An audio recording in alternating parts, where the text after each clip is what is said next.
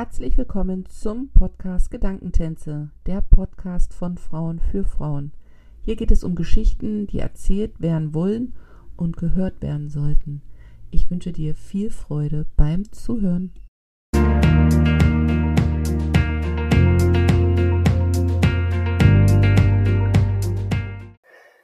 Herzlich willkommen zum Podcast Gedankentänze. Freue mich, dass ihr heute wieder mit dabei seid. Mein heutiger Gast ist die Susi Bloss aus New York. Dort lebt sie mit ihrer Familie. Und genau darüber wollen wir beide heute sprechen, über wie ist es in New York zu leben.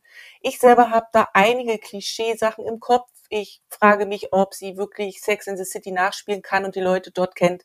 Und genau diesen Fragen werden wir auf den Grund gehen. Und ich freue mich, dass sie sich ja bereit erklärt hat, trotz dieses Zeitunterschiedes ähm, mit mir darüber heute zu quatschen. Herzlich willkommen, Susi. Hallo, Jana. So schön, dass das geklappt hat. Äh, bei dir ist jetzt abends, um nochmal kurz für die Zuhörer zu klären, wo wir sind. Du logischerweise in New York, ich in China. Bei mir ist früh um acht. Wie spät ist bei dir? Bei mir ist 19 Uhr abends. Genau, du bist doch am Vortag sozusagen, also den Podcast, den wir jetzt aufnehmen. Ja. Ich habe ich hab heute, du hast doch gestern, ne? Das ist so lustig. Ich finde das immer total komisch in meinem Gehirn, dass du schon ja. in einem neuen Tag bist. Ja, das ist spannend. Ne? Vor allem, man denkt dann immer, kann man da vielleicht doch in die Zukunft gucken, aber geht ja gar nicht. Ne? Ach ja, stimmt. Nee, siehst du, habe ich noch gar nicht drüber nachgedacht. Ja. Bevor wir jetzt dann gleich anfangen, über das zu reden, was uns äh, heute wichtig ist, stell dich doch unseren Zuhörern mal kurz mit äh, ein paar Adjektiven vor, die deine Persönlichkeit beschreiben. Mhm. Ja, also ich würde mal sagen, ich bin ähm, leidenschaftlich. Oh.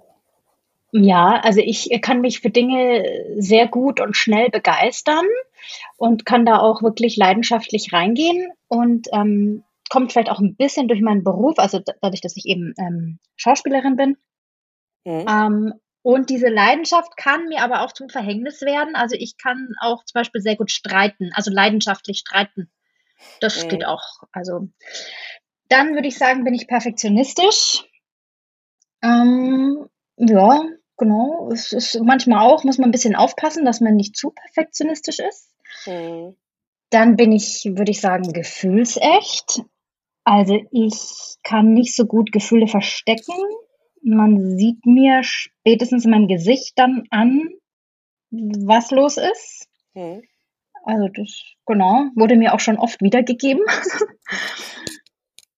Dann würde ich sagen, ähm, ich wollte das Wort naiv nehmen, aber ich finde, das ist so blöd negativ behaftet. Deswegen habe ich gutgläubig genommen.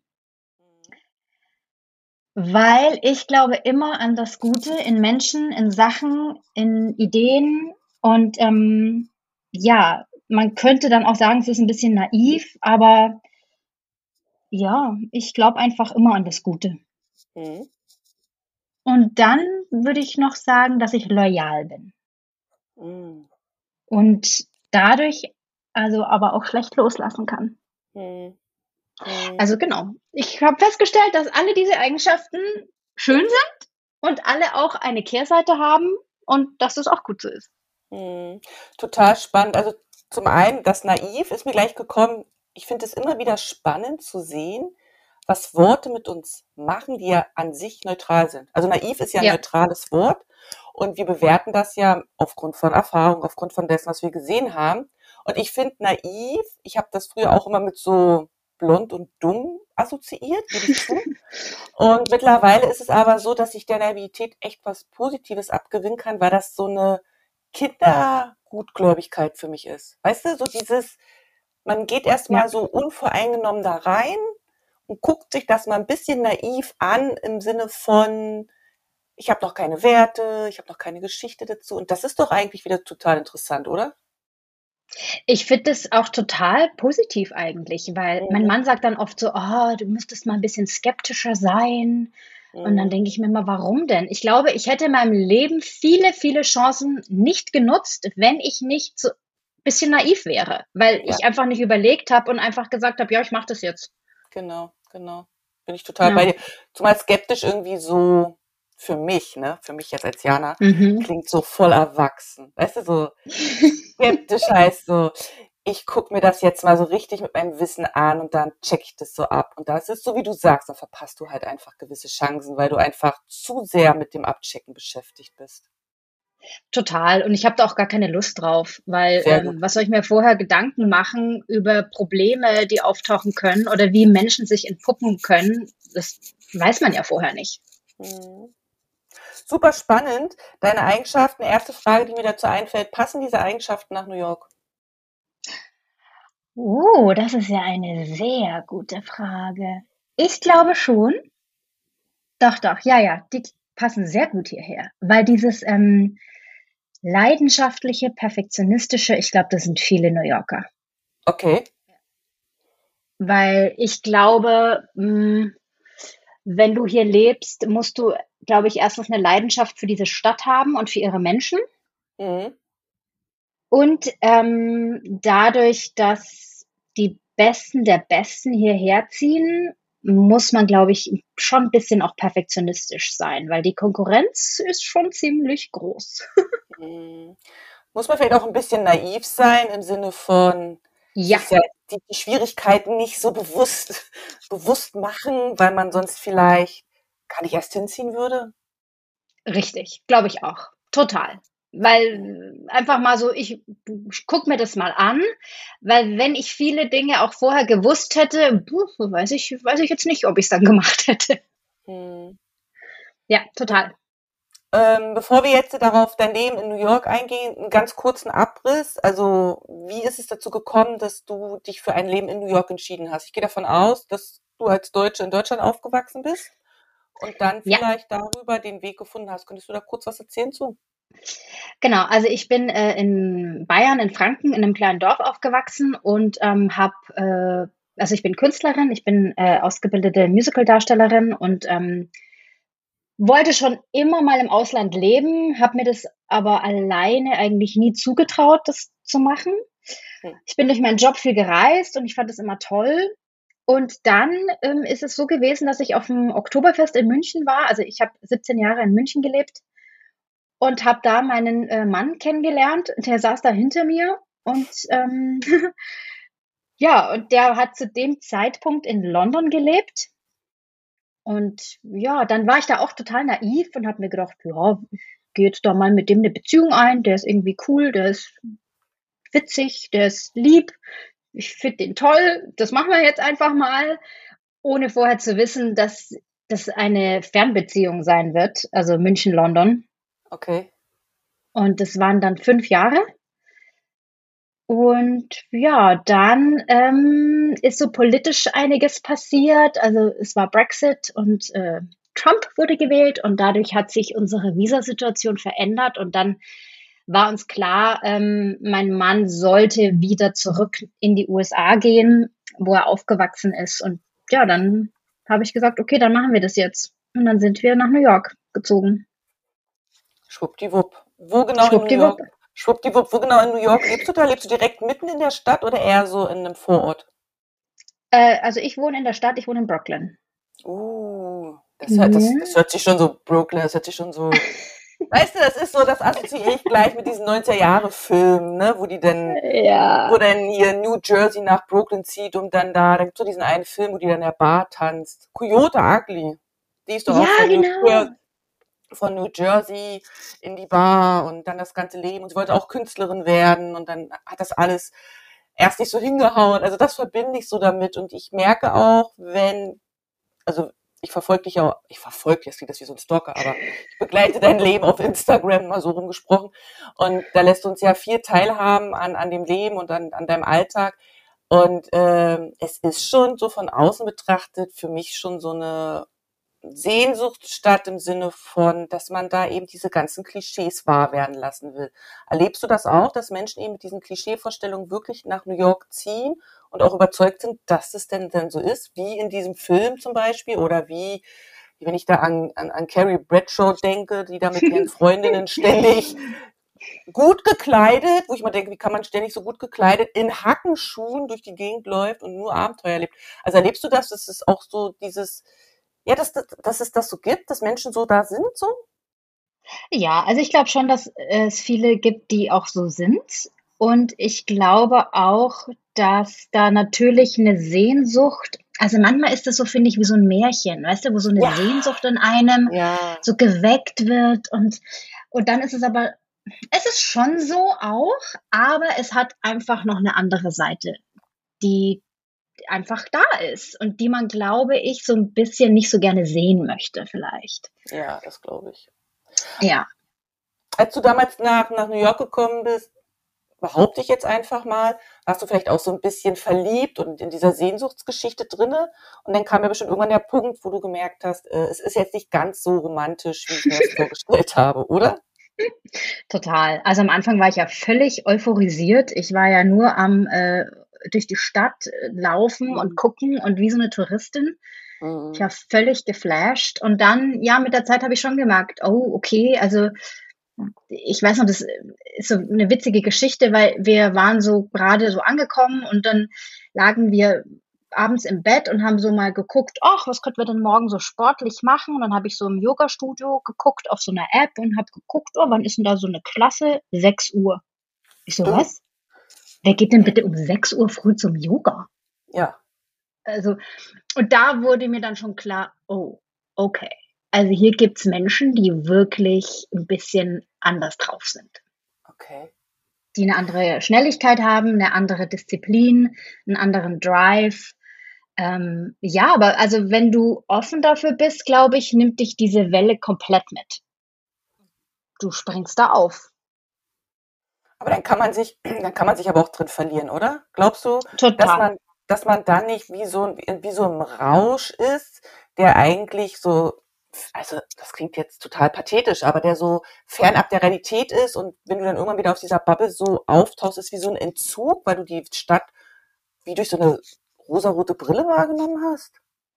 Ja, also ich glaube, dass ähm, ich glaube, wenn man länger hier lebt, ist es auch ganz schwierig, woanders zu leben danach. Außer man okay. ist wirklich an dem Punkt, wie du jetzt sagst, mir langt's, ich kann nicht mehr, ich habe da keinen Bock mehr drauf, das ist mir alles zu krass. Mhm.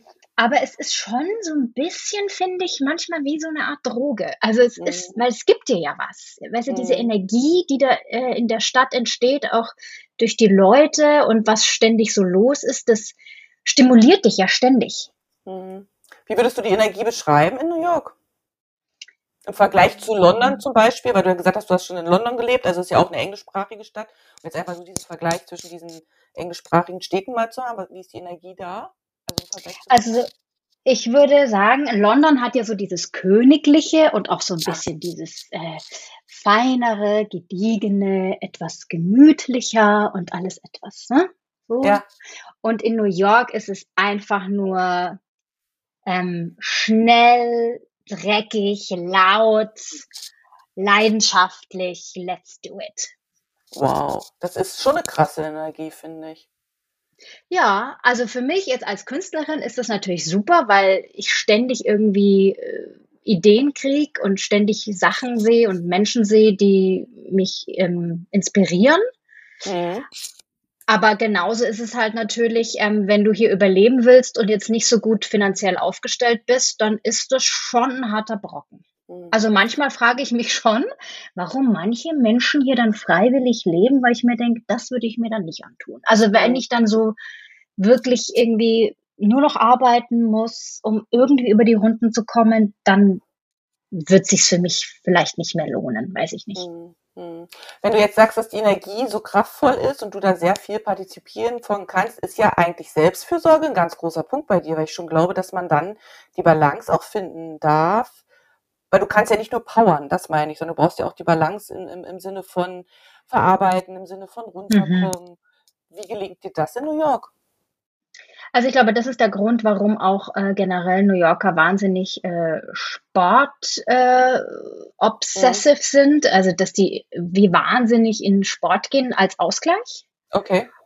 Und ich glaube auch eben, dass diese Parks, die es gibt, es gibt ja den Central Park, der ist ja riesig, und dann hier in Brooklyn gibt es den Prospect Park und die sind auch am Wochenende voll. Okay. Also die Leute oder auch ich gehe einfach in den Park, in die Natur, um dann wieder so aufzuladen. Hm, ich glaube, da muss man schon sehr achtsam sein, um sich eben nicht von diesem Sog wegziehen zu lassen. Total. Und ich glaube, was auch irgendwie ganz gut ist, dass äh, New York und vor allem eben auch Manhattan von Wasser umgeben ist. Und Wasser Oh, hat ja auch was Beruhigendes. auf jeden Fall. Und im Prinzip sind ja auch die ganzen ähm, Küsten, im Prinzip, also sind alle mit Parks, mit ähm, so Running Lanes, Bike Lanes, wo man so entlang schlendern kann. Und das nutzen auch alle total viel. Hm, Das glaube ich, super schön. Sag Ja. mal, wenn, wenn du jetzt sagst, die Parks sind immer so voll, ähm, kann man sagen, dass in New York mehr Familien mit Kindern leben oder doch mehr Familien ohne Kinder oder doch mehr Singles? Also was, was ist so das Stadtbild von New York? Das ist witzigerweise total gemischt. Also ich Okay. bin immer wieder erstaunt, wie viele Familien hier leben, auch mit kleinen Kindern. Hm, Und dann siehst du die früh alle zum Schulbus laufen und so. Und es ist wirklich total gemischt. Also es ist alles vertreten. alles wird. Und sag mal, äh, gibt es so ursprüngliche New Yorker oder besteht New York eigentlich aus mehr den Zugezogenen, die sich da, die da mal leben wollen oder die, weiß ich nicht, vom Tellerwäscher zum Millionär wollen? Oder gibt es auch so wirklich welche, die geboren, aufgewachsen und bis zum Ende in New York wohnen? Total. Gibt es ganz viele. Also, und das sind auch die, die auch immer so dieses äh, echte New York total verteidigen und die auch immer sagen, also ich bin ja ein echter New Yorker. Jeder, der dazugezogen ist, kann das ja gar nicht behaupten. Das ist ja auch spannend. Ja, und es gibt natürlich vorwiegend auch ähm, in so den ähm, Nachbarschaften, die ja um Manhattan sind, wie eben Queens, Brooklyn und so, dies, da leben natürlich total viele, die hier aufwachsen, also hier ge geboren sind und dann hier auch wahrscheinlich irgendwann sterben. Hm. Und sag mal, wenn jetzt äh, ein Zugezogener ist, Mhm. ähm, es sind ja nicht, also es gibt ja diese, diese, sagen wir mal, nur die, als deutsches Pärchen kommst du dahin oder als, ne, also als ein Pärchen aus derselben, aus demselben Land zum Beispiel, ist ja nicht immer ein, dass einer Amerikaner ist und der andere Ausländer ist, aber wenn jetzt zum Beispiel solche Expats, obwohl das ja ein blödes Wort ist, da jetzt hinkommen, wie lange ist so diese Durchschnittslebensdauer? Also wie lange kann man das gut aushalten, bevor einem das zu viel wird? Weil ich glaube schon, das ist jetzt so meine Theorie. Also ich habe auf jeden Fall den Wunsch, da mal hin, um mir das anzugucken, definitiv. Aber ich wüsste für mich, wahrscheinlich weil ich Shanghai kenne und Shanghai vergleiche ich immer so ein bisschen damit, ähm, ich könnte da so nicht leben. Aber wie lange leben Menschen da, bevor sie merken, eigentlich ist es zu viel zum Leben? Also ich glaube, das ist ja ähnlich wie bei dir auch mit dieser Expat-Sache, dass ähm, viele halt hierher geschickt werden über Mhm. eine Firma und dann sind die meistens so vier Jahre da. Hm, Und dann haben die oft gar keine Option, länger zu bleiben. hm. Und ähm, ich glaube, dass das vorwiegend der Fall ist. Mm, Und ich glaube, das ist auch eine andere Einstellung von Anfang an. Also ich habe auch das Ja, stimmt. Gefühl, na, ich glaube, das ich weiß nicht, wie das bei dir ist, so, also hast du denn auch das Gefühl, dass du unter Expats, also allen ist bewusst, das ist jetzt für eine kurze Zeit. Ja, ja, dieses Begrenzte, dieses Endliche ist immer da. Also es ist immer Ja, da. ne? Ja, ja. Mhm. Also man weiß das einfach, man hat diese bestimmte Zeit, die man da ist und dann kriegt man vielleicht nochmal eine Verlängerung, weil die Firma den Mann oder die Frau, je nachdem wer geschickt wurde, braucht. Aber selbst dann steht ja das Endzeitpunkt immer so fest und dadurch, glaube ich, ist man auch gar nicht so in diesem Alltag drinne, auch wenn man sich Ja. bemüht. Also ich bemühe mich ja hier auch wirklich, ähm, soweit es mir eben möglich ist, dran teilzuhaben. Aber dadurch, dass man so begrenzt da ist und das weiß, ist man in, auf so einer Schneide zwischen Urlaubsmodus und Alltagsmodus, was ja bei dir jetzt eben nicht ist. Ihr seid ja auf unbestimmte Zeit, also ihr wohnt da einfach. Und das Ja. heißt ja, du bist ja gar nicht in diesem Urlaubsmodus drinne, sondern in diesem Alltagsmodus. Und wie Mhm. würdest du diesen Unterschied beschreiben zwischen, weil Urlaub in New York für drei Wochen ist ja was ganz anderes, wie Alltag ein Monat in New York. Was ist so, was würdest du aus deiner Perspektive beschreiben? Was ist so der Unterschied oder die Schwierigkeit oder ja, genau, was fällt dir dazu ein? Also ich glaube, wenn du äh, eine begrenzte Zeit hier hast, dann mm, taucht man vielleicht nicht so tief in die Stadt ein.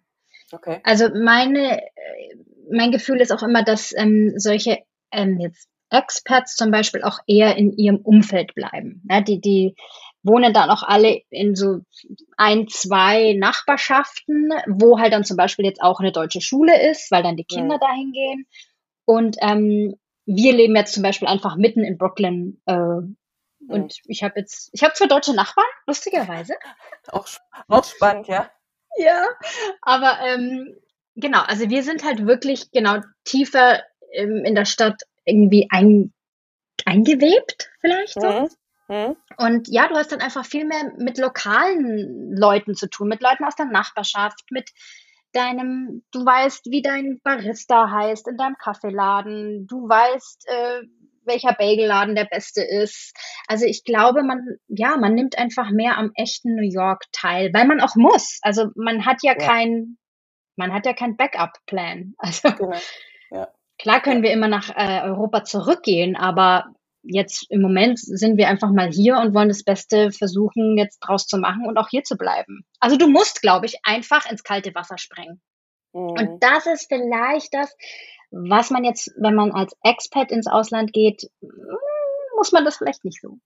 Mhm. Ist, siehst ja. du das so? Ich weiß nicht. ja, doch, doch, doch, das sehe ich schon auch ja. so.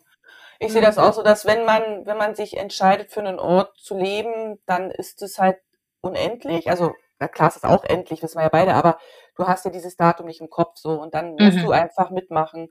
Und wenn genau. du diese Endlichkeit hast, dann ist schon noch dieser Vorteil auch vorhanden, dass du dir halt die Rosinen picken kannst. Also, dass mhm. ich sagen kann, jetzt hier in China zum Beispiel, ich mache halt hier Sightseeing oder gehe hier zum Sport oder lerne Sprache und dass ich mir nicht unbedingt das angucken muss, wie ja. eben die Armut oder ins Hinterland fahren oder mal in so ein Waisenhaus gehen weil ich das eigentlich nicht so will. Aber wenn du da mhm. im Alltag bist, musst du dich ja mit der Stadt, also finde ich auch so, muss man sich ja mit der Stadt wirklich, wie du so schön verweben, verbinden. Man muss ja mit der Stadt irgendwie eins werden, weil sonst, glaube ich, fühlt man sich, ich glaube, sonst kannst du nicht so zufriedener leben. Ich glaube, sonst geht es einfach nicht. Ja. Also es ist ja auch, was du zum Beispiel gesagt hast, ist ja genau so eine Sache, ja. Also wir leben jetzt hier in Brooklyn und in so einer Nachbarschaft, wo, also die ist sehr gemischt, diese Nachbarschaft. Und ich ja. fühle mich manchmal schon auch, da bin ich jetzt mal ganz ehrlich, als, ähm, also, dass ich hier so reinkomme, obwohl das nicht wirklich meine Nachbarschaft ist. Also hier gibt's Leute, die leben einfach hier seit 30 Jahren und ich komme jetzt ja. hier an und sage, ja, ich bin jetzt auch hier. Ja, und ja. ich kann das dann auch verstehen, wenn dann ortsansässige Menschen hier irgendwann auch manchmal genervt sind. Ja, das glaube ich. Ja. Also, weil das natürlich auch gewisse Dinge mit sich bringt. Dann verändert sich die Nachbarschaft, dann kommt die Gentrification, weißt du, dass die Mieten mehr kosten, mhm. dass Leute rausgedrückt werden und dann die woanders hinziehen müssen. Also ich habe mir das letztens überlegt, wenn das jetzt bei mir so wäre, ja, in, wenn ich in München in meiner Nachbarschaft wäre und auf einmal kommen da irgendwie lauter andere Leute und ich, auf einmal wird meine Miete viel teurer, das wird mir auch nicht gefallen. Mhm. Also man muss da schon auch immer sehen, dass es auch vor allem hier in New York eine riesige Schere gibt an Lebensstandard. Echt? Ist das wirklich ja. so? Ja, das ist so. Das ist so.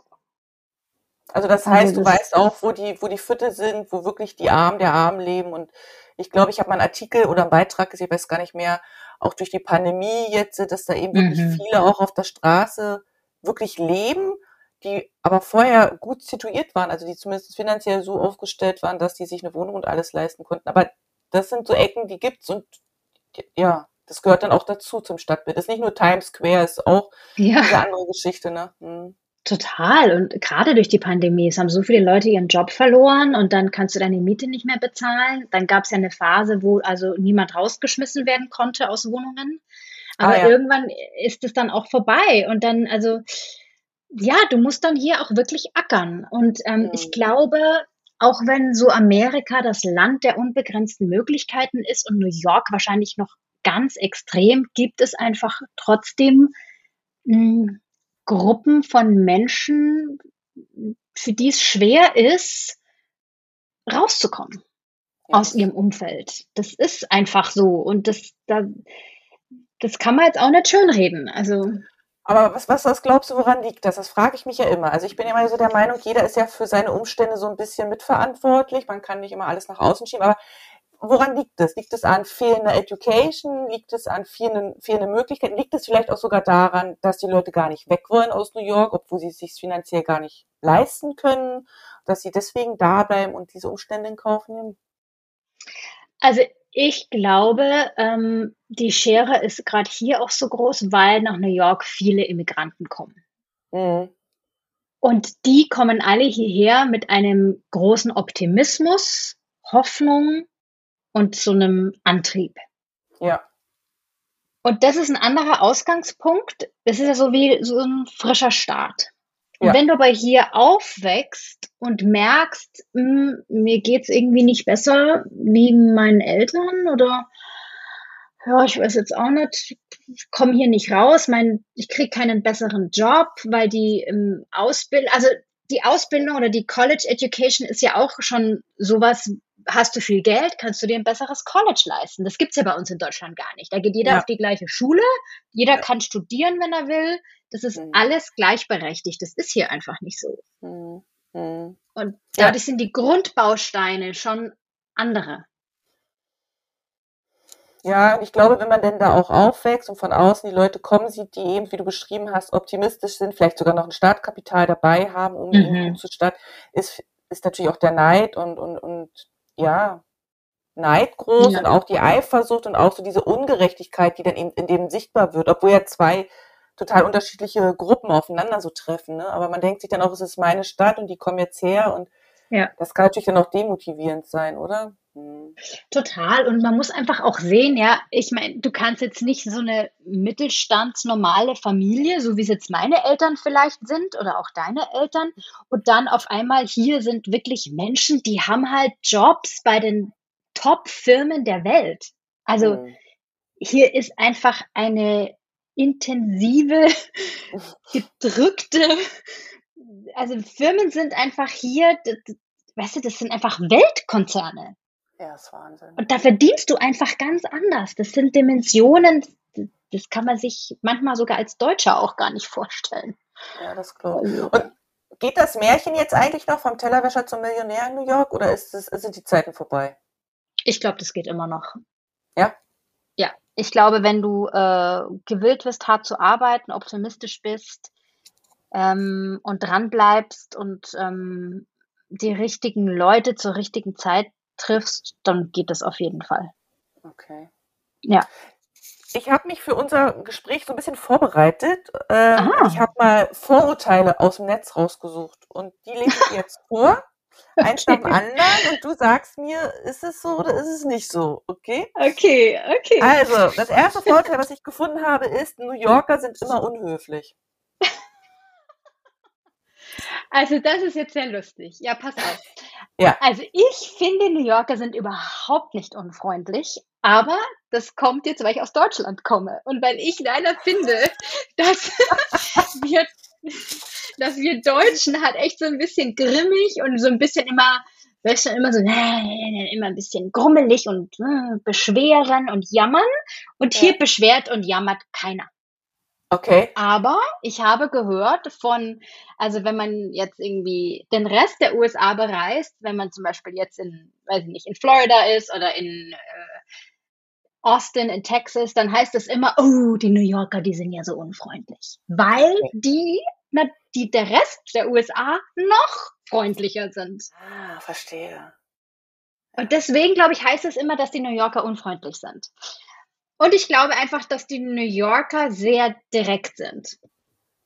Die cool. reden nicht um den heißen Brei, die sagen dir einfach knallhart, was Sache ist und dann ist es halt so.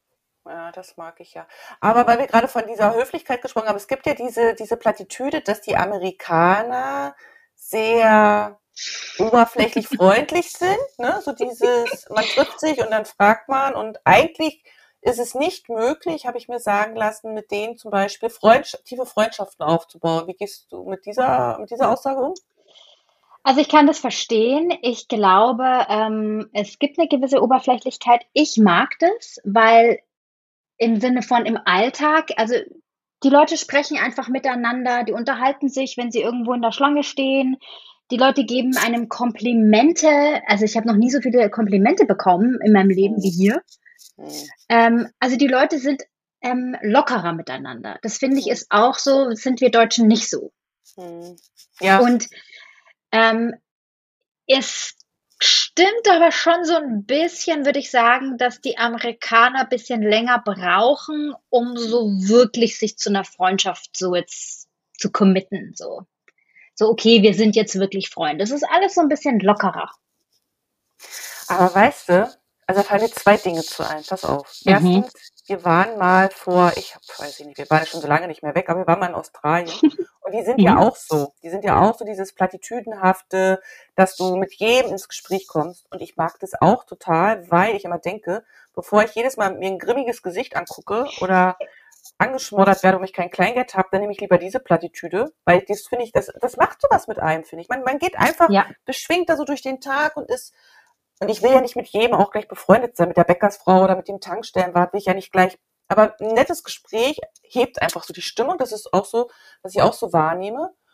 Mhm. Und das zweite habe ich jetzt vor lauter Euphorie vergessen. Ach so. Also, aber es ist mit, der, ja, jetzt. Das mhm. mit den, genau, ja, das mit den Freundschaften. Das habe ich auch schon überlegt, weil hier in China ist es zum Beispiel auch so, gut, ich kann jetzt kein Chinesisch in der Form, dass ich mich mit dir unterhalten kann, aber es ist zum Beispiel auch hier so, dass du mit den Chinesen schwer, dass du da, ähm, die sind sehr freundlich und sehr hilfsbereit und die machen wirklich, die helfen dir, als Ausländer, wenn die sehen, dass du Ausländer bist, oder jetzt letztes Wochenende waren wir in, in Nanjing gewesen, da war eine Kollegin von meinem Mann, die hat uns die Stadt gezeigt. Das machen die super gerne, aber ist auch schwierig, dort so eine Freundschaft aufzubauen. Und dann habe ich mich aber mal gefragt, andersrum, wie ist es denn in Deutschland, wenn ich denn da in meinem mhm. Dorf wohne und da sind Zugezogene oder gar Ausländer, die eine andere Sprache mhm. sprechen, wie gewillt bin ich dann, die in mein Leben zu lassen? Und ich glaube, die Frage muss jetzt mal jeder so für sich beantworten. Aber ich glaube, so erkennt man auch, dass das, glaube ich, total normal ist, weil du ja nicht gleich mit jedem, weißt du, wie ich meine? Ich glaube, dieses ja. Verständnis, ich verstehe das total, dass die sagen, wir können uns hier auf dem Kaffeemarkt treffen, aber so richtig, ich weiß nicht, du bist eh nur begrenzt da, dann sprichst du eine andere Sprache, man merkt es dann vielleicht, weil nicht jeder gut mit Englisch kann oder so, ne? also wenn man sich das umgedreht mal so fragt, finde ich das wieder gar nicht so wild. Weil ich glaube auch, dass wenn man auf Menschen trifft, die, mit denen man sich connecten möchte, dann funzt es auch in einer Geschwindigkeit oder in einem Zeitraum, der wesentlich kürzer ist als sonst. Total. Also es ist genauso wie du sagst, weil ich habe mir das irgendwann auch mal mich gefragt ähm, und das ist genau wie du sagst. Also ich mhm. habe mich in München oder in Bamberg, wo ich aufgewachsen bin, ja auch nicht mit irgendwelchen Zugezogenen angefreundet. Warum auch? Also Warum auf die Idee kam man irgendwie nicht. Außer sie waren halt dabei und sind in den Freundeskreis so mit reingekommen. Ich glaube, genau. das ist ein guter Weg, ne, mhm. irgendwo reinzukommen. Und ich habe aber auch eine amerikanische Freundin, mit der bin ich total dicke und da passt es auch. Aber einfach auch, weil wir uns halt voll mögen und weil wir auch total anders sind und jeder ist irgendwie interessiert an der Kultur und äh, des anderen. Genau. Genau, so sehe ich das auch. Ich glaube, wenn da die Offenheit eben auch da ist, dann passiert das auch ohne Vorurteile oder ja, spannend auf jeden Fall. Und da könnte man ja jetzt mal weiter darauf schließen, dass man ja vielleicht, wenn man jetzt in Deutschland lebt, mal ein bisschen aktiver irgendwie sich äh, mit anders, also mit Ausländern, mit Expats, mit Zugezogenen genau. ähm, tummeln könnte. Weil, ja, nehmen wir mal an, du sprichst gerne Spanisch, ja, dann freunde dich doch mit einem Spanier an oder einem, äh, ne?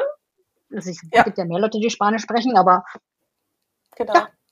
Genau, genau, das ist ja dann das andersrum. Und ich glaube, die freuen sich ja dann auch, Kontakt zu Deutschen in Deutschland zu haben. Das ist es ja einfach, weil die ja dann auch da sind, um da ein bisschen ähm, reinschnökern zu können, so diese Kultur, die ja doch so ganz anders ist im Vergleich zu anderen Kulturen. Und andersrum ist es ja auch total spannend. Man glaubt ja auch immer, ich war schon auf so vielen deutschen Stammtischen hier, weil ich immer gedacht habe, so, oh ja, da muss ich irgendwie mit Deutschen und so. Und dann war ich da und habe mich zu Tode gelangweilt. Ja. Also nur weil du dieselbe Sprache sprichst oder aus demselben Land kommst, heißt es auch wiederum überhaupt nicht, dass du auf derselben Wellenlänge bist. Genau, auch meine Erfahrung, unterschreibe ich auch. Ja. ja. Mhm. So, zweites Vorurteil, das ich mitgebracht habe. okay. Die echten New Yorker meiden Manhattan. So, jetzt sagt mir natürlich nichts, was Manhattan ist. Also das könntest du ja nochmal erklären und dann, was an diesem Vorurteil wahr ist und was nicht. Okay, also ich muss schon lachen. Also es ist ja so, dass wenn man sagt New York City, dann sind es eigentlich fünf Nachbarschaften. Das okay. ist Manhattan, Brooklyn, Queens, Staten Island und, was ist jetzt die fünfte? Uh, The Bronx, genau. Und ähm, das alles ist New York City. Und Manhattan ist ja diese Insel und es leben natürlich auch Menschen da, aber vorwiegend ist dieser Ort der Ort, wo aus den Vororten und aus den anderen Nachbarschaften die Leute früh reinfahren, arbeiten und am Abend wieder rausfahren. Ah, okay. Und ja, also es gibt auch viele echte New Yorker, die äh, in Manhattan leben und äh, eigentlich Manhattan wenig verlassen, aber ja, es ist spannend. Es ist ja auch immer so, man sagt ja hier auch immer so, ähm, I'm going to the city. Also ich gehe in die Stadt. Und ich bin ja in der Stadt, aber mit der Stadt meint man dann Manhattan. Das ist ja lustig. Ja. Und ähm, ja, also. Ähm, also ist ja, Manhattan, so, Manhattan ist so der Stadtkern sozusagen, würdest du es auch so sagen? Ja, genau, das ist der Stadtkern. Und ich glaube, äh, dieses Vorurteil, was das meint, ist, dass ähm, echte New Yorker zu gewissen Zeiten Manhattan meiden, weil einfach wahnsinnig viele Touristen da sind. Ah, okay. Also das heißt, in Manhattan sind auch so Times Square und diese ganzen Geschichten, die man aus dem Fernsehen kennt. Genau, also alles, was man hm. aus dem Fernsehen kennt, befindet sich in Manhattan. Ganz genau. Ah, okay. Na gut. Aber das kann ich dann auch irgendwie nachempfinden, dass man als Einheimischer dann vielleicht dann erst dahin geht, wenn man weiß, es ist weniger los. Weil wenn Touristen da sind, die sind ja wieder zurück, habe ich auch gesehen in deinen Stories, dann ist ja, ja echt ein Menschenauflauf ohne Ende, oder? Ja, total. Also, also im Sommer ist halt wahnsinnig voll und dann an Weihnachten, da kommst du ja, ja. da beim Rockefeller Center, wo dieser Christbaum steht, da kannst du ja, ja kaum entlanglaufen. Also genau. Und der echte New Yorker, der versucht das dann eben zu meiden und irgendwie das zu umgehen, das Ganze. Ah, okay, spannend. Ja. So. Drittes Vorurteil. Echte New Yorker hm. können kein richtiges Englisch heißt, dass die New Yorker so eine eigene Sprache haben in Form von bestimmten Abkürzungen oder bestimmten Worten irgendwie so und deswegen sagen die, ja, heißt es wohl, dass sie kein richtiges Englisch können. Also ja, also New Yorker haben schon so einen bestimmten, bisschen wie, wie so ein Dialekt vielleicht. Hm ich kann den weder nachmachen noch irgendwie den genau erklären, aber es ist so ein bisschen, die reden so ein bisschen so ein tiefes Englisch. Das ist alles so ein bisschen erdiger. So. Okay. Und ähm, ja, aber ich finde schon, dass es Englisch ist. Also ich kann das schon verstehen. Also das ist jetzt nicht ein Verständnisproblem. Aber wenn jemand wirklich hier aufgewachsen ist, dann ist es schon, also ich glaube, der Rest der USA hört sofort, ah, das ist ein New Yorker. Aber ich meinst du nicht, dass es ja hier in China mit den Ch unterschiedlichen chinesischen Dialekten und in Deutschland mit den unterschiedlichen Dialekten das Gleiche, oder? ja, das genau dasselbe. Genau das Gleiche, ne? Die Berliner sprechen Berlinerisch und die Münchner sprechen ja. Bayerisch und das ist, ja. Also ich habe jetzt auch so gedacht, hä, lustig so. Ich mit meinem kleinen Schulenglisch werde also nichts verstehen, aber du sagst, ist alles, man versteht es. Ja, das versteht man. Und da finde ich es ja in Deutschland noch schlimmer. Also zum Beispiel, ich würde jetzt, wenn jemand so richtig Berlinerisch redet oder so, dann, uh, würde ich, glaube ich, schon ein bisschen ins Stolpern kommen. Ja, ja. Ähm, viertes Vorteil. Die New Yorker mhm. bleiben nicht an Ampeln stehen, sondern sie laufen einfach los. Ja, das stimmt. Und das ist als Deutscher sehr schwierig am Anfang. Weil ich stand dann da immer schön brav, hab gewartet und alle sind an mir vorbeigelaufen. Und es war echt so lustig, echt. Und mein Mann immer dann so, was machst du? Komm. Und ich so, nein, da ist rot. Das ja. geht nicht. Also da war, ja, da sind wir Deutschen ja sehr, ähm, hm? da kriegen wir auch einen Strafzettel. Ja, und wenn man uns erwischt, ich glaube in Deutschland kriegst du einen Strafzettel. Ach, in Deutschland, ja. Ja, ja. ja genau. Also hier, das, also das interessiert niemanden. Jeder geht, man muss gucken einfach und los geht's. Ja. Also ich habe da noch so einen Vorteil im Kopf, das steht jetzt hier beim Zettel, aber ich habe so dieses äh, Bild im Kopf, also das möchte ich dann machen, wenn ich dann mal in New York bin, mhm. dass man dann auf die Straße hüpft in seinem Trenchcoat und in seinen zu kleinen Schüchchen, irgendwie, wenn es regnet, kurz winkt und dann ein gelbes Taxi hält. Ja, genau. Der, wenn das, ja, also wenn es dann regnet, wünsche ich dir viel Glück dabei.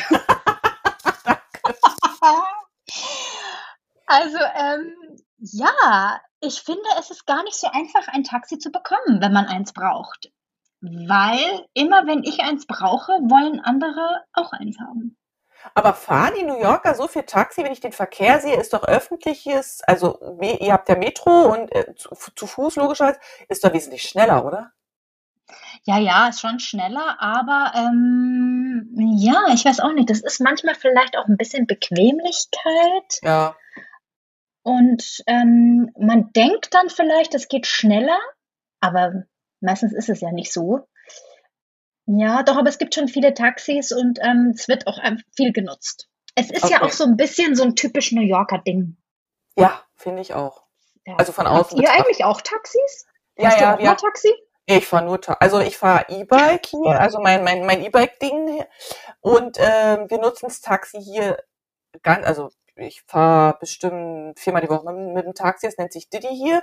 Bei uns ist der Vorteil, dass Taxi in China super billig ist. Also wirklich, oh. das traut man sich gar nicht zu erzählen. Also für manche Strecken zahle ich umgerechnet zwei Euro oder so. Also es ist echt Was? super billig. Ja, ja. Wow. Ähm, und ähm, du, wir haben so eine App, also du kannst dir das, du bestellst dir das Taxi. Du kannst auch auf die Straße springen und, und gucken, ob eins frei ist, aber meistens hast du so eine App, wie so Uber, musst du dir das vorstellen. Und mhm. dann ähm, organisierst du das, das heißt, du bestellst das Taxi, es ist in drei Minuten da oder in, in zwei Minuten. Letztens musste ich fünf Minuten warten, da war ich schon wieder genervt, da habe ich mich da wieder dran erinnert, ich sage, ja, es sind halt auch nur fünf Minuten. Ähm, und du, also die nutzen das viel, auch für kurze Wege. Also wenn ich zum also das klingt ja total dekadent, aber ich zum Zahnarzt und draußen regnet es, hole ich mir ein Taxi. Dann fahre ich mit dem Taxi zum Zahnarzt. Wir können auch Metro machen, aber Taxi ist A, mhm. bequemer und wie gesagt, günstig einfach.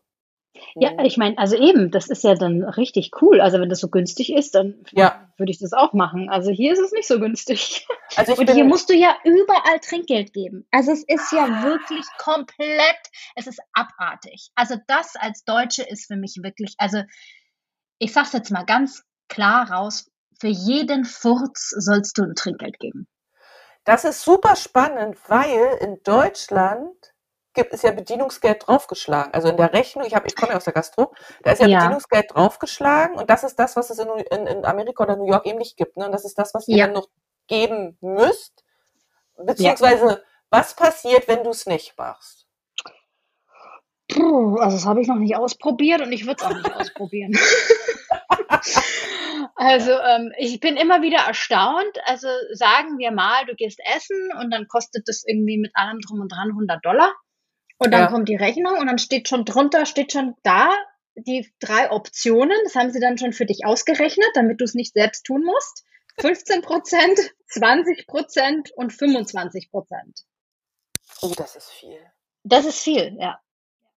Also eigentlich, also unter 20 Prozent, da bist du schon so ein bisschen kleines Arschloch, sag ich jetzt mal. Aber, aber, dann ist ja Essen gehen wirklich auch Luxus. Ja, es ist schon teuer. Also du kannst auch natürlich andere äh, Restaurants finden, wo es ein bisschen günstiger ist, aber also um den Tipp, um das Trinkgeld kommst du nicht drum rum. Hm, und dann habe ich noch gehört, das passt zu meinem nächsten ähm, Vorurteil, aber ich habe gehört, dass in New York das eben auch, oder ob es jetzt nur New York ist, wahrscheinlich auch in ganz Amerika, aber dass das so ist, wenn du essen gehst und du bestellst nicht zügig nach, dass dann auch die Rechnung einfach kommt und nach dem Motto, entweder bestellst du oder du darfst mir gerne die Rechnung bezahlen. Das stimmt. Woher hast du das? Das ist ja wirklich. Oh. Ich finde das so anstrengend. Weißt du warum? In China kannst du, du, da kannst du drei Stunden sitzen, du kannst sogar dein eigenes Ach, Getränk mitbringen und, und keiner kommt. So, also die gucken dann vielleicht irgendwann komisch, aber es würde nie, weil das deren Kultur ist, dich eben nicht zu nötigen, das Restaurant zu verlassen. Die würden jetzt nicht kommen und sagen, hier ist die Rechnung. Maximal, mhm. wenn, wenn Schichtwechsel ist. Und selbst das ist in vielen Restaurants nicht. Und deswegen finde ich das eben, als ich das gehört habe, und ich gehe ja so gerne essen, habe ich gedacht, da kann ich ja nie essen gehen. Wie, wie, wie muss ich denn da bestellen, dass die mich in Ruhe lassen? Das ja, das ist wirklich ein bisschen blöd. Da hast du total recht. Und das ähm, nervt mich dann auch immer wieder, weil ja. eben, ich bin das auch gewohnt und ich mache das auch gerne, dass man einfach sitzt. Aber ja, ja. also wenn du dann gerade nicht mehr so bestellst, dann kommen sie nochmal fragen, okay, möchten Sie noch was? Und wenn du in dem Moment gerade sagst, nö, dann schwupps, kommt auch schon die Rechnung auf den Tisch. Ach, Wahnsinn. Ja. Weil mein nächstes äh, Vorurteil lautet eben nicht, dass es eine mangelnde Essenskultur ist. Es ist sehr schnelllebig und es ist wenig gemütlich dadurch. Hm. Ja. Also ich glaube, ähm, so wie wir als Deutsche Gemütlichkeit definieren, das ist es nicht. Das stimmt. Aber ich glaube trotzdem, dass man ähm, Gemütlichkeit haben kann, indem man halt sich arrangiert und dann zum Beispiel danach noch woanders hingeht oder von dem Tisch sich an die. Bar hockt. Das geht schon. Aber klar, du, das ist, also das ist Kapitalismus pur hier. Mhm. Ja, das ist auch ganz spannend, weil du hast gerade gesagt hast, dass man sich dann eben nochmal eine neue Location sucht. Das habe ich zum Beispiel auch erst in China gelernt, weil bei den Chinesen ist mhm. zum Beispiel auch so, du gehst essen und für die ja. ist Essen nicht, was wir mit Deutschland verbinden, ein Staatsakt von wegen Tisch bestellen, schön machen, drei Stunden mich dann da hinsetzen. Für die ist Essen mhm. gehen einfach eine Nahrungsaufnahme. Also die gehen hin, die essen. Deswegen immer mhm. lustig, wenn wir dann da sitzen, meistens wechseln die Tische drei, vier Mal um uns rum. Und dann gehen die eben woanders hin und essen dort Nachtisch. Und dann gehen die noch woanders hin und holen sich dann noch einen Kaffee. Und äh, bei uns ist es so, dass eben die Läd bis abends um 10, um 11 alles offen hat und dann schlendern die. Und das fand ich am Anfang sehr befremdlich, weil ich dachte, oh, aufstehen, hinsetzen, aufstehen, hin. Mittlerweile mag ich das total, weil du dadurch ja nochmal so eine gewisse ähm, Lebendigkeit in diesen Abend bekommst und man ja dadurch doch wirklich, wir gehen dann am Kanal oder wir sind dann hinten an der Hose und gucken uns die Lichterschuhe an. Also du bist ja nochmal anders unterwegs, als würdest du den ganzen Abend nur auf einem Stuhl so sitzen. Und so stelle ich mir das jetzt in New York auch vor, dass man eben ja, ja essen geht und dann nochmal so ein Erlebnis drumherum macht.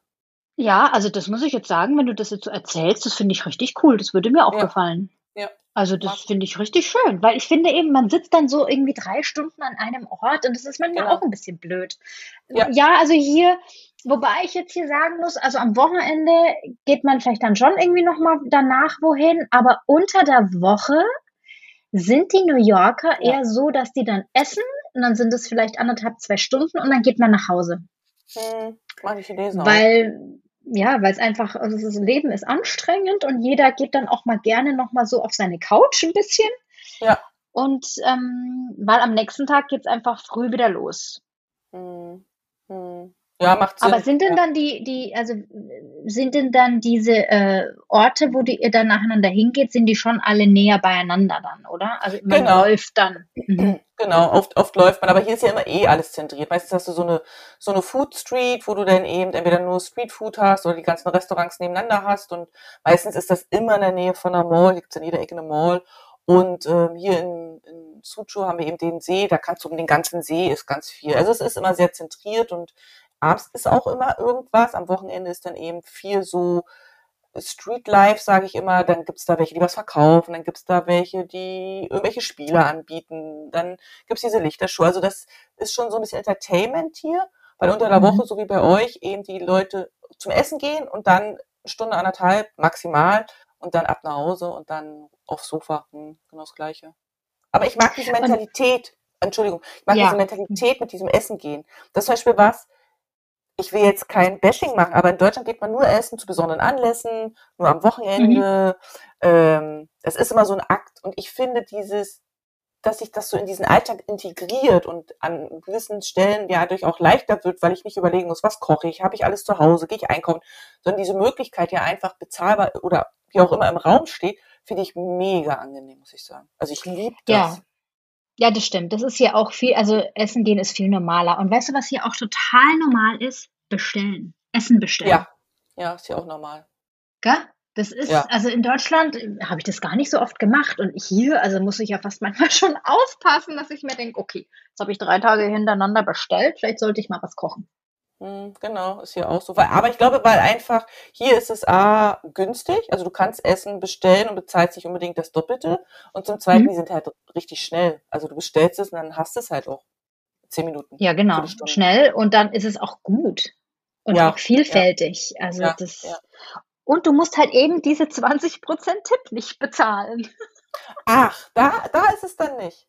Und nee, da, da, da würde ich es wieder machen, weil ich immer denke, ach Gott, hier ist es extra gefahren. Weißt du, da sehe ich wieder diesen Mehraufwand, denke ich mir, ach Gott, hier ist es extra gefahren. Also ja. du gibst schon einen Tipp, halt dann irgendwie, weiß ich nicht, so irgendwie fünf bis acht Dollar. Ja. Aber halt eben nicht irgendwie, ne, 20 äh, oder 25. Und weißt du, was mich mal interessieren würde auch? Ich glaube, weißt du, was richtig cool wäre? Wenn du mal nach New York kommen würdest und dann, wenn wir nach Chinatown gehen, dann möchte ich mal wissen, was du sagst. Ob du sagst, ja. jawohl, so ist das in China, oder ob du, ob du dann sagst, nee, gar nicht. Also ich würde mir das super gerne angucken. Ich habe da mal einen Bericht gesehen, dass das ja wirklich Clans sind, die in vierter, fünfter Generation da leben in Chinatown. Dass das ja wirklich wie so eine eigene Stadt in der Stadt mhm. ist. Und dass die ganz schön zu pusten hatten jetzt durch die Pandemie, weil die Preise ja. eben immens sind und viele eben auch verkaufen mussten. Und das ist ja dieses angesehenste Chinatown. Ich kenne das in London, das ist klein und fein. Ich weiß noch, als wir damals 2015, glaube ich, war ich in London. Da hab, bin ich durch Chinatown, habe ich gedacht, oh Gott, niemals würde ich in diesem Land leben. Ah, okay, willkommen. ähm, das war schon teilweise so, also zumindest von den von den äh, Geschäften, muss ich sagen, ne? dass die Enten da im Schaufenster liegen, dass die Apotheken so sind. Vom Flair weiß ich es jetzt gar nicht, kann ich mich gar nicht mehr dran erinnern, das weiß ich noch. Und äh, es ist total spannend, auch sich mit dieser chinesischen Einwanderschaft einfach mal so zu beschäftigen da in New York. Und das muss, er hat eine richtig lange Geschichte. Und das, ja, also ich komme nach New York, ich weiß nicht wann, Jawohl. aber ich komme und dann machen wir das. Super. Ja, sehr gut, finde ich gut. Und äh, was mir zum Tipp noch einfällt, zum Trinkgeld, in China zum Beispiel mhm. ist es ver verpönt, Trinkgeld zu geben. Nein, Anfang, hör auf. Ja, ich war am Anfang auch immer so und habe äh, hab dann gesagt, stimmt so. Und das lassen die aber nicht mit sich machen, weil sie sagen, also die, das ist so wie, wie so eine Abwertung ihrer Leistung, so muss ich das vorstellen. Also, Nein. So nach dem Motto, ich habe es wohl nicht richtig berechnen können. Oder, also so in die Richtung geht das. Und auch zum Beispiel, wir haben Friseur, der macht echt ah. super Haarschnitte und dem habe ich immer ein bisschen mehr gegeben. Der hat immer gesagt, ich soll das nicht machen. Er hat das schon richtig ausgerechnet. Okay. Und deswegen gibst du hier zum Beispiel in China kein Trinkgeld. Ah, das finde ich ja jetzt den Knaller. Mhm. Du hast dann eben die Chance, wenn du jetzt zum Beispiel, zum Beispiel hast du ein Restaurant, wo du öfters hingehst. Das ist so eine mhm. Art Lieblingsrestaurant. Und dann gibt es ja zweimal diese Golden Weeks. Also einmal im Chinese New Year, was wir jetzt erst hatten, wenn dann das neue Kalenderjahr anfängt, was ja später ist, weil das ja nach Mondkalender geht. Und einmal im Oktober ist ja diese Golden Week, weil da Volksfeiertag ist. Und da hast du so mhm. diese Chance, als so einen Hongbao zu schenken. Das ist so ein roter Umschlag und dann ist da eine bestimmte ja. Summe drin. Und das dann überreichst du als Dankbarkeit. Das könntest du in dem Moment dann machen, dass du sagst, okay, vielen Dank für die Zusammenarbeit, vielen Dank, dass wir hier immer essen gehen dürfen, whatever so. Aber ansonsten ist es verpönt, Trinkgeld zu geben, ja. Ach, das ist ja echt super spannend. Mhm. Andere Kultur. Ja, schau, also andere Kultur, ja. Mhm. Also. So, ich gucke auf meinen Zettel. Also, mangelnde Essenskultur mhm. hatten wir, die Kontraste hatten wir auch schon. Ach so, äh, zwei Sachen habe ich noch. Einmal, äh, die New Yorker haben fehlendes Umweltbewusstsein im Sinne von gerade Thema Kaffee to go. Wir hatten auch von Essensbestellung. Also, dass da eben viel Müll entsteht, was nicht wirklich im Verhältnis zur Umwelt steht. Was sagst du dazu? Ja, da verziehe ich mein Gesicht ganz schmerzvoll. Das ist leider, leider richtig, ja. Also das ist ganz komisch, weil ich weiß ja, dass Kalifornien ist ja genau das Gegenteil. Und hier ist es mh, hm, schwierig. Schwierig. Hier wurde jetzt erst vor kurzem von einem Jahr oder so oder zwei Jahren so ein Plastik-Ban ähm, gemacht. Also dass du halt im Lebensmittelladen ähm, keine Plastiktüten mehr bekommst. Ja. Eigentlich, aber sie ja. geben sie dir dann trotzdem noch. Ja. Und also wenn du überlegst, alleine nur was an Kaffeebechern hier den ganzen Tag konsumiert und weggeschmissen wird, das, das, da will man nicht drüber nachdenken. Hm, das glaube ich. Das ist eine Vollkatastrophe. Das ist wirklich schwierig. Also das ist was, das habe ich noch nicht verstanden, warum die das hier noch nicht so ganz kapiert haben. Hm. Ja, vor allen Dingen, weil man immer so glaubt, so eine große Stadt, die ja wirklich nach außen hin auch so ein Bild, nicht verkauft, ja. aber ein Bild bietet, dass das andere Thema dann vielleicht nicht angegangen wird, würde ich gar nicht behaupten, vielleicht einfach schwierig in der Umsetzung so ist, ne? Aber ja. es hat ja schon auch so einen Vorbildcharakter von allen Städten. Jetzt in Amerika ist ja New York eine der Städte, wo ja jeder sofort sagen würde, da will er mal hin. Gerade deswegen denkt man ja, okay, die haben die Touristen, mhm. die haben so eine Art Vorbildfunktion und trotzdem kommen sie da nicht so gut voran. Ne? Nee, also ich meine, es gibt schon Sachen, ähm, zum Beispiel gibt es jetzt ganz neu äh, bei uns hier in der Nachbarschaft an mehreren Ecken so hm, Kompostboxen. Ähm, ja. Da kannst du dich äh, ne, so äh, anmelden und dann kannst du hingehen und einfach deinen Kompost da reinwerfen. Und da war ich so, wow, okay, das ist ja richtig cool.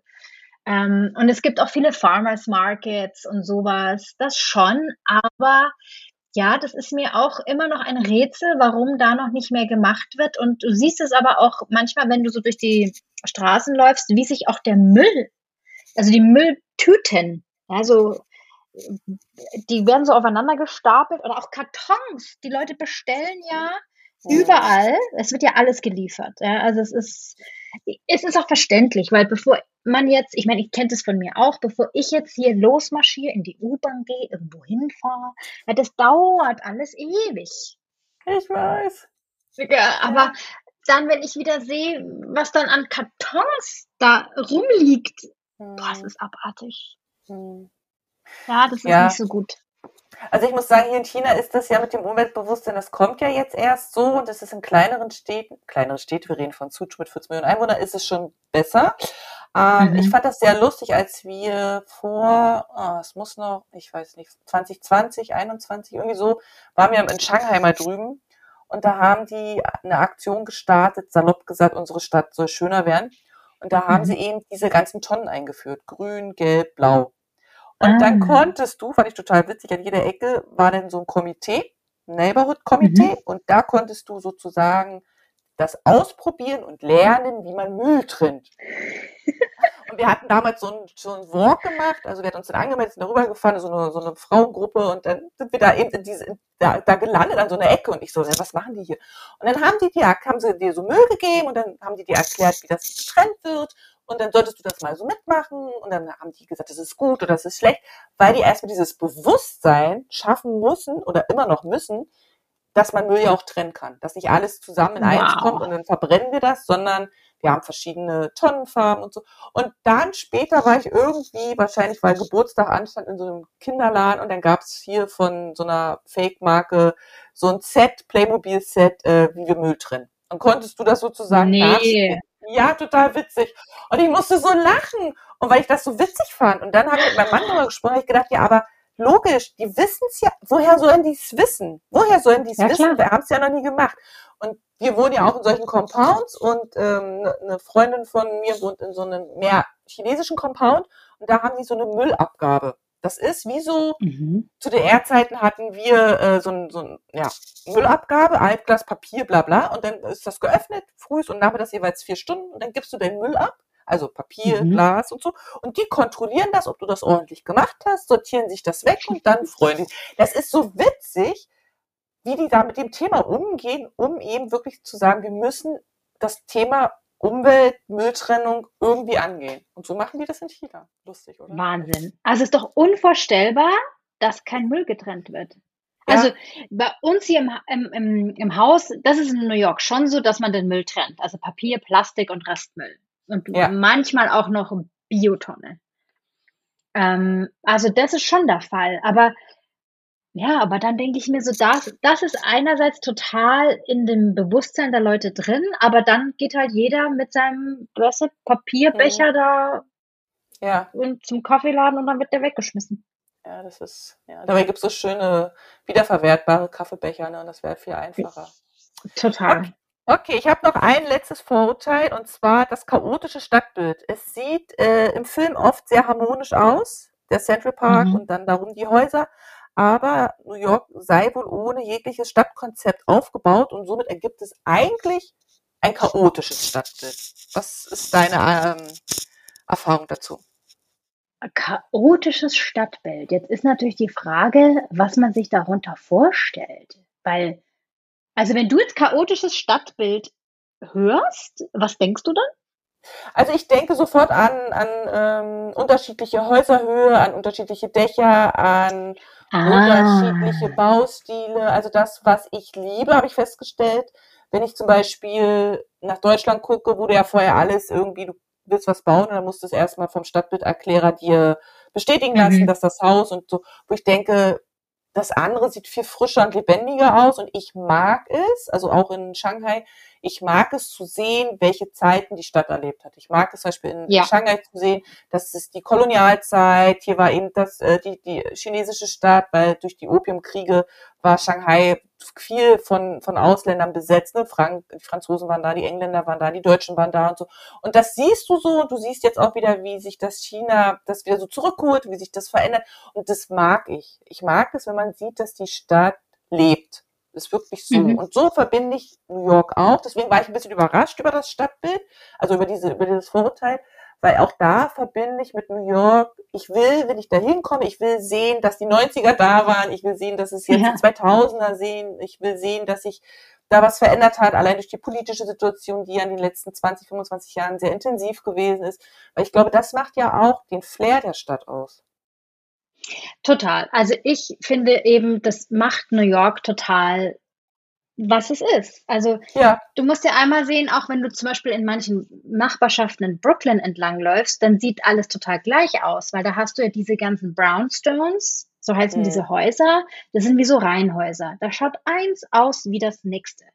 Ja. Und dann andererseits hast du halt generell alte Gebäude und nagelneue Gebäude. Und das finde ich ja eigentlich total cool, weil mhm. du hast dann so ein uraltes Hochhaus, ja, Mhm. Zum Beispiel das Chrysler Center ist total alt und dann irgendwie einen Block weiter wird so ein riesen Wolkenkratzer hochgezogen, der hochmodern ist.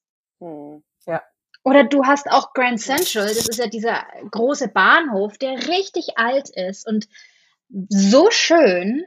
Und drumherum sind dann irgendwelche Glaswolkenkratzer. Also ich finde auch das Chaotische macht es ja auch aus und dadurch, also meine Theorie ist ja über New York auch, warum hat New York so viel Energie? Weil Reibung da ist. Weil oh. so viele verschiedene Gebäude, Kulturen, Menschen, Meinungen aufeinandertreffen und die reiben sich. Und dadurch mhm. entsteht die Energie. Mhm. Deswegen braucht die Stadt das Chaos.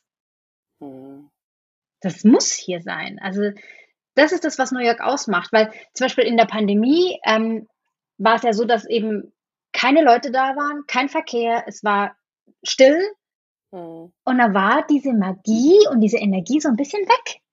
Ja, das glaube ich. Es war so, okay, das sind halt jetzt irgendwelche Klötze, die da stehen an Wolkenkratzer, ja und? Also hm. ohne das Leben drumherum ist diese Magie und diese Energie nicht da. Hm. Also ist New York so ein Gesamtkonzept, sagst du. Aus allem, was da ist. Die Menschen, die da ja. geboren und aufgewachsen sind, die Menschen, die zugezogen sind, äh, die unterschiedlichen Wünsche, die unterschiedlich romantisierten Vorstellungen, plus eben dieses lebendige Stadtbild. Und das ist dann das, was New York eben ausmacht. Ja, total. Und auch jeder kann einfach seine Einzigartigkeit zu 100 Prozent leben. Das interessiert niemanden. Du kannst jetzt mit den Lockenwicklern im Bikini und Moonboots zum Kaffeeladen latschen. Das interessiert niemanden. Das finde ich schon richtig cool, weil das so ein entspanntes Dasein einfach mit sich bringt. Total. Also, und ich glaube, dass deswegen auch viele, was mir vorher auch nicht klar war, ist ja, Amerika ist ja so ein Riesenland und ganz viele Amerikaner ziehen ja auch nach New York. Okay. Ja, du, du wohnst ja irgendwie in Arizona, in irgendeiner Kleinstadt. Und ähm, ja, und dann denkst du dir, ja, soll es das jetzt gewesen sein? Ja, nö, okay, dann gehe ich mal nach New York. Also es sind wahnsinnig viele Amerikaner, die von anderen Orten kommen hier.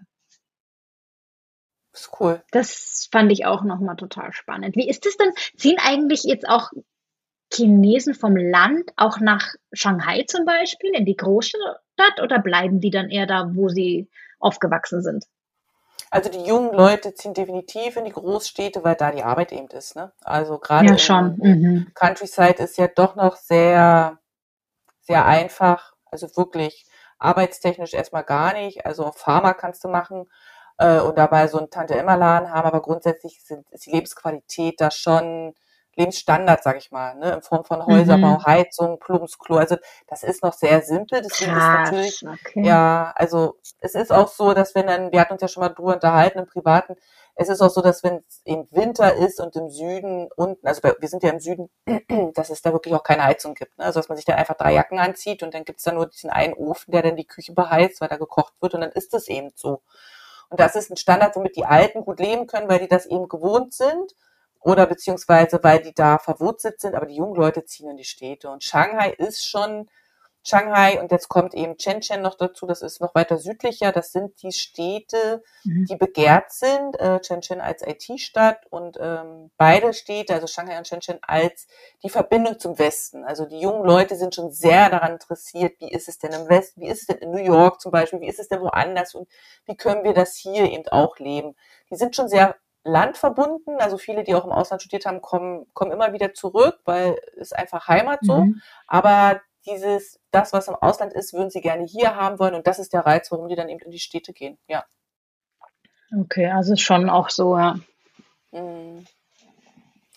Ja. So, jetzt haben wir ganz schön viel gequatscht. Jetzt würde ich dich einfach mal eine offene Frage noch so rein, reinwerfen. Wenn du jetzt für dich, nachdem wir jetzt so viele Seiten schon von New York beleuchtet haben, also deine persönliche Sicht, so deine, deine persönliche Verbindung nochmal so zu New York zum Ausdruck bringen würdest, wäre das irgendwie sehr wunderbar.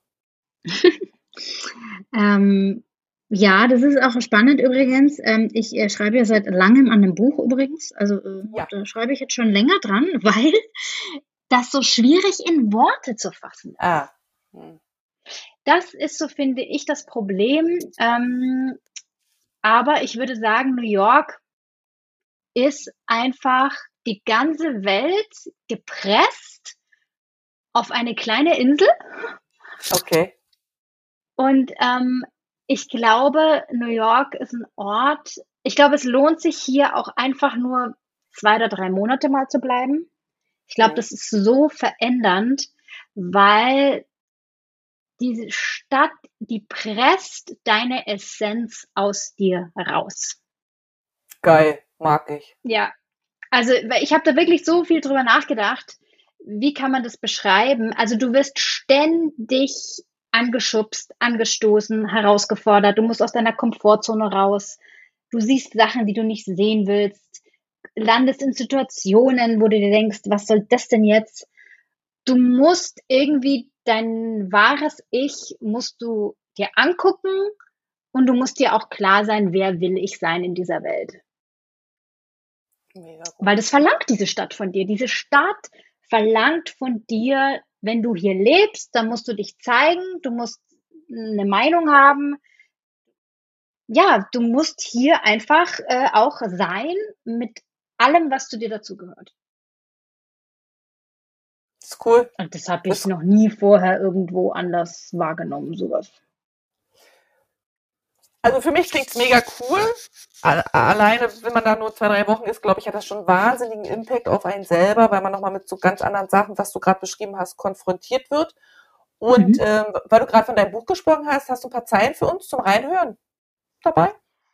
Äh, ja, ich kann kurz was vorlesen. Es war jetzt, ja. äh, ich hatte es überlegt, ob ich das am Anfang sage, aber dann waren wir so schnell drin. Also das ist so ein bisschen am Anfang vom Buch. Ich mhm lese einfach mal vor. Bitte. Warum schwärmen so viele Menschen von New York City? Warum reisten im Jahr 2019 66 Millionen Menschen nach Manhattan und übernachteten in der Stadt, die doch eigentlich niemals schläft? Warum ist der Satz, ich bin eine New Yorkerin, eine Art Ritterschlag? Wie schafft es diese Stadt, Magnet für die Menschheit zu sein, ohne sich je anbiedern zu müssen? Gaukelt New York eine Fantasie vor, die eventuell gar nicht der Realität entspricht?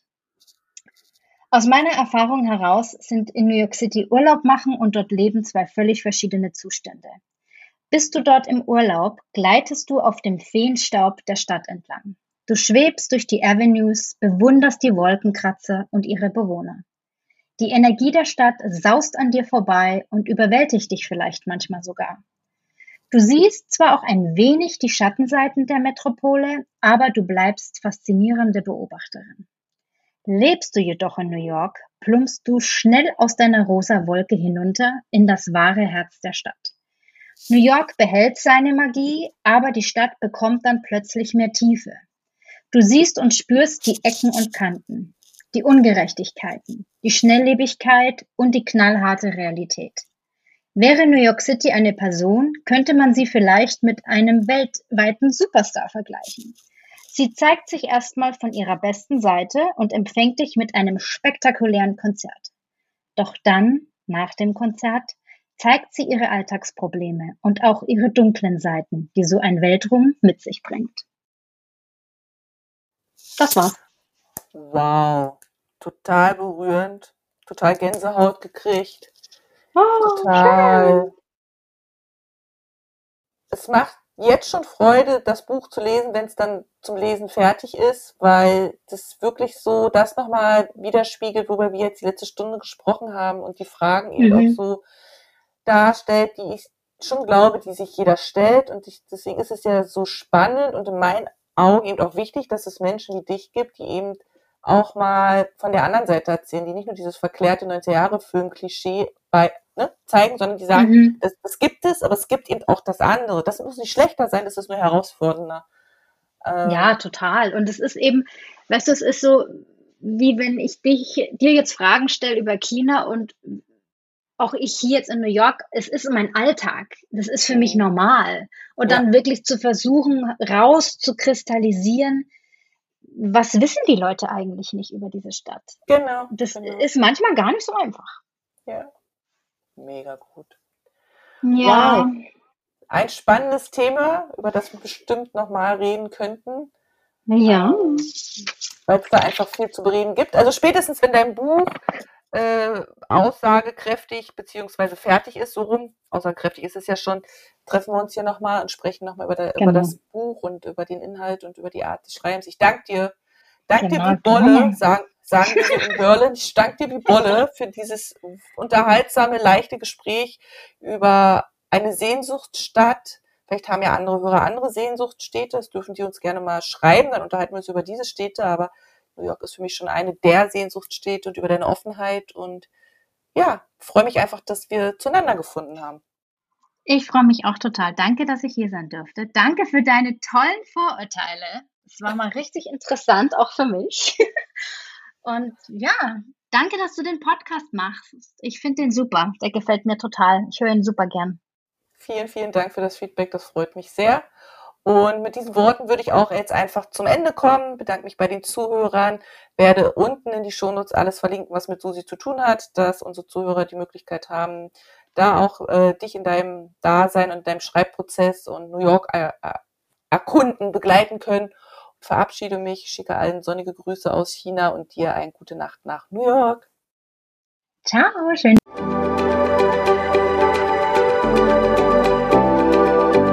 Vielen Dank, dass du heute mit dabei warst. Ich hoffe, du hattest eine gute Zeit hier und ich freue mich, wenn du den Podcast abonnierst, kommentierst und weiterempfiehlst.